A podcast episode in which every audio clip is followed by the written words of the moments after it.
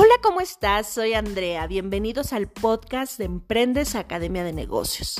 El día de hoy vamos a hablar del manejo de flujo de efectivo de tu empresa. Muchos emprendedores tienen problemas de liquidez para poder pagar su materia prima, su mano de obra o sus gastos fijos, pues se les olvida considerar que hay clientes que te van a pagar de manera inmediata, pero muchos otros se van a tardar en pagarte 30 días, 60 días, 90 días y en muchos casos hasta 6 meses.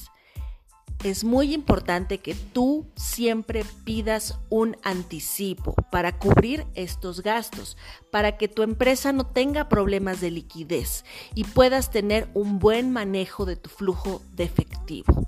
Espero que este tip te haya funcionado. Síguenos en nuestras redes sociales, en nuestro podcast y en nuestra página web www.emprendesacademiadenegocios.com.mx. Bye bye.